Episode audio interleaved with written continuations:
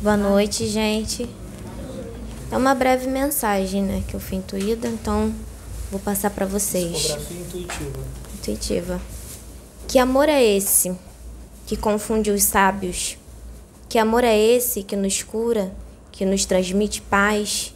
Amor que nos liberta, amor que nos une, amor que une pessoas com opiniões diferentes, mas que tem o mesmo propósito de amar e servir.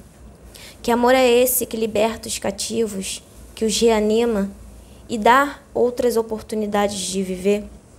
É esse amor do nosso Pai, o Deus Criador. Sintam a presença desse amor que invade os seus interiores. Pratiquem o amor do Pai.